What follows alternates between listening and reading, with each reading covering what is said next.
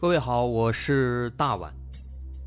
我们的《绝密档案》在喜马拉雅已经陪大家走过了一年多的时间，一年多的时间，我们更新了一百多期节目，在这一百多期的内容里，我们讲述了各种各样的怪奇事件。那在今后呢，我们也想尝试去做更多的其他类型的内容，比如一些自然怪象，比如有一些名人的黑幕。或者说是黑帮的发迹史，亦或是各种悬疑大案，以及更多的其他题材的探索。针对这些内容，目前我们也已经有了一个大概的规划。我们将会把这些内容做一个大概的整合，放在之后我们即将推出的一个新的专辑当中。这个专辑的名字暂定叫做《绝密档案：深夜调查局两百家尘封的未解之谜》当中。需要说的是，这个新专辑我们决定在喜马拉雅作为会员节目进行独家播出，总计有两百多集的内容。专辑上线时间将会在不久之后的九月九号，大家届时可以在喜马拉雅搜索关键词“绝密档案深夜调查局”，就能够找到这部新的专辑了。在上线前的这段时间当中，也欢迎大家添加我们喜马拉雅工作人员的微信。X m l y 零三三零，也就是喜马拉雅四个字的拼音的首字母加零三三零，x m l y 零三三零。添加微信之后，工作人员将会把大家拉进喜马拉雅官方的粉丝群，届时将会有不少福利活动，送喜点、送签名书等等其他惊喜在等着大家。需要特别说明的是，新专辑。将会是喜马拉雅的会员专辑，也就是说，如果您是喜马拉雅的会员，就可以免费收听本专辑。目前，喜马拉雅的会员价格为每个月六块钱，六块钱就可以听到我们的两百多集故事，也是很划算了。希望大家能够多多理解，多多捧场。九月九号，我们不见不散。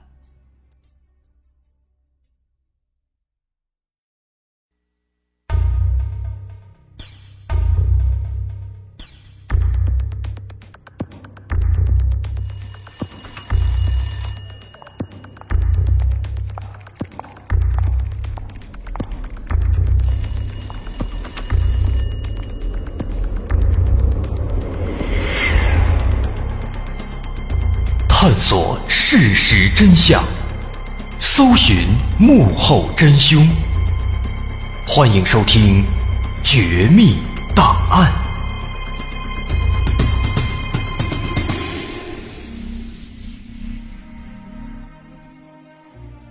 还原事实，探索真相。欢迎您来到今天的《绝密档案》，我是大碗。一九八九年。在日本北海道的旭月山，发生了一起神秘事件。这座旭月山，它位于日本的大雪山国立公园，这是全日本最大的公园，南北长六十三公里，东西宽五十九公里，它的面积比东京都还要大。而这个旭月山呢，它是这个公园当中最高的一座山峰。同时，也是大雪山山系的主峰，海拔两千多米。在每年的七八月期间，这国立公园里面各个山峰开始冰雪消融，风景优美。那这个时候呢，正是前去登山游览的最佳时节。在一九八九年七月二十一号这一天，有两位年轻人就抵达了这个大雪山的脚下。这俩人看起来呢，也就是二三十岁，哎，两个男青年，他们是从东京专门赶过来的，他们是东京大种制药公司的员工。那么，按照以往的登山惯例啊，登山者们在抵达山脚之后，一般都会在这个山脚下找一个旅馆，先住一晚上，第二天一大早再去登山。那这两个年轻人呢，也不例外。他们在山脚下的这个旭月温泉旅馆，哎，住了一宿。第二天，也就是二十二号早晨，养精蓄锐之后，俩人准备好食物、帐篷和一些必需品，正式就踏上了登山之路。但尽管说当时呢这天气是夏天，但对登山者来说还是有很多需要注意的地方，比如说天气，啊，雪山的天气呢是变幻莫测的，短时间之内大量的这个降水，很容易造成小型的泥石流，非常危险。而且降雨之后，山区的温度会急速下降，就算是在夏天，在晚上甚至都能够降到零度。啊，所以说历史上曾经也确实有人就在这个夏天的晚上被冻死了。说这俩人当时登山之后呢，你别说，说曹操曹操就到啊，他们刚刚上去一天，到了七月二十三号，意外就发生了。七月二十三号的上午，山上突然发生了几场连续的降水，而且这个雨势很急很大。那看到这样的天气，很多准备上山的这个登山者们就都放弃了，有的已经上去一半的，也都陆续的哎赶紧回到这个山脚下的旅馆里面。那这样的一个天气情况呢，其实并不少见，所以说山脚下边这旅馆的老板哎也提前做好准备，给大伙收拾好房间，等他们陆续回来，直接进来住就可以了，全都安顿好。可是这些登山者们一个一个的回来，这旅馆老板呢数着数着，发现唯独那两个东京来的年轻人，他们还没回来。他接着等，等到过了中午了，这俩人还是没有出现。但是呢，这个旅馆老板他也拿不准，啊，万一说这俩人，人家要是一看情况不对，提前下山，已经回了市里了。那肯定他也就看不见了，而且在那个年代啊，移动电话还没有完全普及，所以说也没法联系。那老板只能说：“哎，继续先等等。”就这样，他一直等到了当天晚上七点多，这俩人还是没信儿。那这个时候啊，这旅馆老板就有点担心了，心想说：“这俩人如果要真的是回市里了，还则罢了。”要是真没回市里，他出了什么事儿了，那可不能见死不救啊！况且这俩人啊都年轻，看起来像是登山的新手，他们很可能不了解这个特殊天气的一些应对方法。啊，这老板心里边这么想着，他就赶紧报警。但是当天晚上，因为考虑到这个天气原因，警方没敢轻举妄动。第二天，七月二十四号一大早。北海道警方赶紧出动搜救。他们派了一架直升机，啊，从半空当中搜寻，同时呢，地上还有山岳救助队，哎，也展开了行动。但是最开始呢，这搜救行动并不是特别的顺利，啊，一上午的时间过去了，直升机始终都在沿着这个有可能的所有的登山路线一路向上搜寻。但是不论是怎么找，都看不到任何登山者的影子。啊，这就奇怪了。既然说这俩人确实是来登山了，那为什么在这所有的路线旁边都转了一圈了，都没看见他们呢？就在大伙一筹莫展的时候呢，当地有一位年龄比较大的登山向导，他就提出了一种可能性。这老向导说呢，说在这座山的这个登山路线上，有一块很大的石头，这个石头呢是一个立方体的形状，长得跟保险柜似的，所以说呢，大伙就给起了个名儿叫金库石，哎，跟金库一样。那么这个金库石呢，它正好是在大伙的必经之路上，哎，在这个登山路线中间，而且这石头确实又高大又醒目。所以说，时间长了，很多登山者都会把这块石头当做一个路标。哎，一般来讲，人们走到这儿了，往右拐，继续往前走，这是正确的登山路线。但是呢，不巧的是啊，几年之前有一次山洪爆发，这大水呢，把山上的另一块大石头也给冲到这个金库石附近了。而且这块石头呢，也是一个大立方体，长得跟那金库石差不多。得这下要命了。这登山者们沿着这路线往上爬的时候啊，会首先遇到这块长得差不多的假的金库石。这真的金库石呢，其实在后边。如果说这登山者之前没来过，他不知道有这回事的话，那么他们就会根据这个登山手册，把这块假的石头当做是真的金库石，然后在这儿往右拐。一旦说人们在这儿右拐了，那么他们就会走到一条错误的岔路上，最终迷失在深山老林、荒山野岭之中。那么救援队在得到这个消息之后啊，恍然大悟，心想那两个年轻人一看就是新手，有可能真的是被这个假石头误导了，提前右拐了，所以说在里边走失了。也因此呢，直升机这一上午一直在沿着这个登山路线转悠，一直没找到，因为他们根本就没有在登山路线上，而是被误导走进了荒山野岭里了。这一下子好办了，有了一个明确目标、明确的方向了，估计就能够找到这俩人了。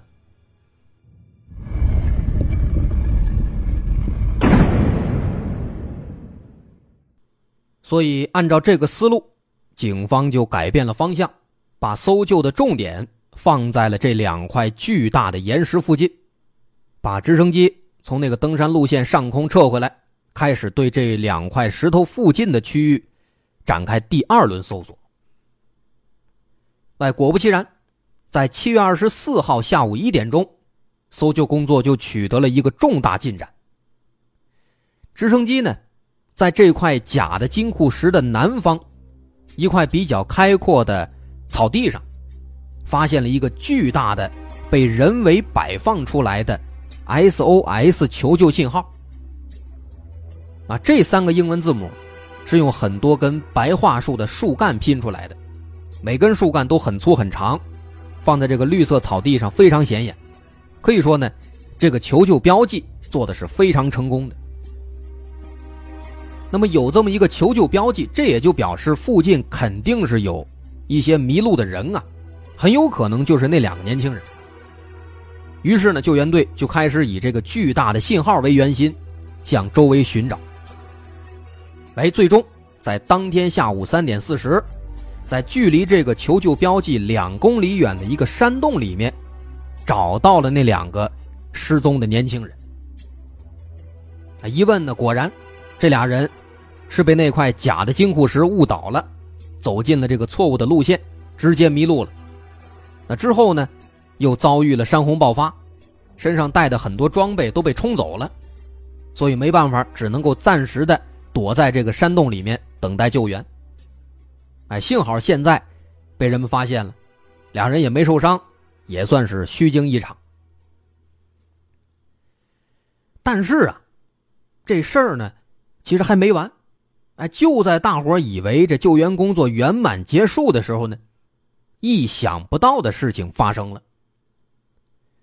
说把这俩人接回去的路上啊，这俩人就跟这个救援队呢开始聊天，开始谈。那在这个讨论的过程当中，救援队突然就发现了一个奇怪的问题。啊，当时他们聊天就说：“哎，你们俩还行啊，做的这个求救标记挺精致。”要不是说因为这个 SOS 这个标记啊，我们都找不着你们。这俩年轻人当时一听愣了，怎么着？还有这个求救标记？救援队一听，这不是你们摆的吗？一核实，果然，那个巨大的 SOS 那个求救标记啊，不是他俩做的，而且他们根本就不知道有这个标记存在，他们压根就没看见。这个消息啊，让所有人是大吃一惊啊！为什么？很明显，既然说这个求救标记不是这俩人做的，那就说明肯定是还有其他的一些登山者被困在山里，那标记是他们做的。于是呢，一天之后，七月二十五号，救援队和直升机赶紧再次出动，再去找其他的有可能的。被困的这个登山者，首先，他们直接来到了这个 SOS 这个标记现场。那经过勘查，组成标记的这些树干啊，都是就地取材，从旁边的白桦树上砍下来的，总共是有十九根，每一根树干上都有这个被斧子砍、被斧子削的痕迹。哎，这个说明当时做这个树干的人应该是有一定的登山经验的啊，随身带的有工具。之后呢，搜救队又在这个标记的周围啊做了一番细致的寻找，果然就有了一个重大的发现。在这个标记附近的一个草丛里面，他们发现了一具已经腐烂风化成骨架的人类的尸体，另外还有一个运动背包。于是当天晚上。这具遗体就被送到相关部门进行鉴定，但是呢，因为这个，呃，遗骸啊，它已经基本上只剩下骨架了，又是风化又是动物啃的，所以说鉴定结果非常困难。一开始只能够大致判断出这个人是一米六五到一米七之间啊，这个身高。另外呢，这个腿上受过伤，别的就不知道了。最后呢，是鉴定了三天。啊，再结合最近几年的这个失踪人口记录，最终才确认这名死者，他是五年前，也就是一九八四年那年七月份，在这座山上失踪的一个青年男子，叫做森田胜彦。这森田胜彦这个死者，他也是个外地人，老家在爱知县，当时是二十五岁。生前他是一个普通的汽车厂工人。啊，当然这个不重要。那需要说的是呢，这个人他是个宅男，啊，平时只喜欢打游戏、看动漫，直到他遇难的两年之前，才开始接触登山、滑雪之类的运动。啊，这是这个死者的大概情况。另外需要重点说的是，现场找到的那个背包。啊，这个背包经过鉴定，它是属于死者森田胜彦的。在背包里面有一些日用品啊，比如牙具、洗面奶、水杯等等等等。除此之外啊，比较重要的还有一台便携式的录音机跟三盘磁带。这两样东西非常非常重要。这个故事后面所有的疑点都在这两样东西上。说说这个磁带内容，这三盘磁带的内容。都是这个死者森田胜彦他翻录的各种动漫的主题曲，啊，有这什么超时空要塞的，有这个宇宙战舰大和号的，有鲁邦三世的等等等等很多。那么当时出于谨慎考虑呢，警方就对这三盘录音带，哎，决定做一次全面的检查，把内容都听一遍。首先第一盘它的 A 面录的是超时空要塞的主题曲。B 面是一些剪辑过的男女对话的片段，那经过辨认也是这个动漫《超时空要塞》里面的。然后第二盘磁带，第二盘跟第一盘一样，哎，也都是这个主题曲和人物对话。第三盘呢，这第三盘磁带是重点。那起初播放这第三盘的时候，警方听着，啊，跟前俩一样，也都是这歌呀、对话什么的。不过呢，就在这个 A 面快要播放完的时候，那主题曲突然没了，这歌声是戛然而止。紧接着，磁带里面传出了一个男人大声喊话的声音。至于说他喊的是什么，这段录音咱们找到了，给大伙播放一下，总共是十七秒。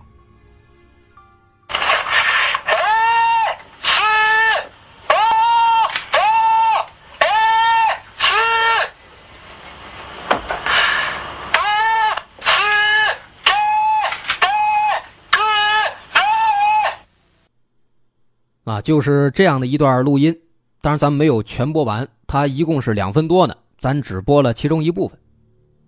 那这一段录音呢，能听出来是个男人录的，这个男人是谁呢？就是这个死者森田胜彦。啊，当时这段录音突然出来，把警方吓了一跳。那么我们从刚刚这个录音上呢，也能够听出来，这里面有一些奇怪的地方。首先，他这个说话的状态，他一直是在一字一顿的说，而且是在声嘶力竭的大喊。那么他说的这番话的内容又是什么意思呢？给大伙翻译一下，他是说的是这个：SOS，救命！我在山崖下面无法走动。地点就是最初遇到直升机的地方。草太深了，我无法往前走，请把我从这里吊上去。啊，这是这段录音的内容。整段录音时长两分十七秒。那么在这段录音结束之后，后面的磁带里面就没有任何声音了。那么这一段录音的出现，让在场的所有警察都陷入了沉思。这段录音的目的何在呢？它是什么意思呢？而这起事件之后，所有的谜团也全部都集中在这段录音上。好，我是大碗。如果您喜欢，欢迎关注我的微信公众号，在微信搜索“大碗说故事”，点击关注即可。咱们下回继续来说。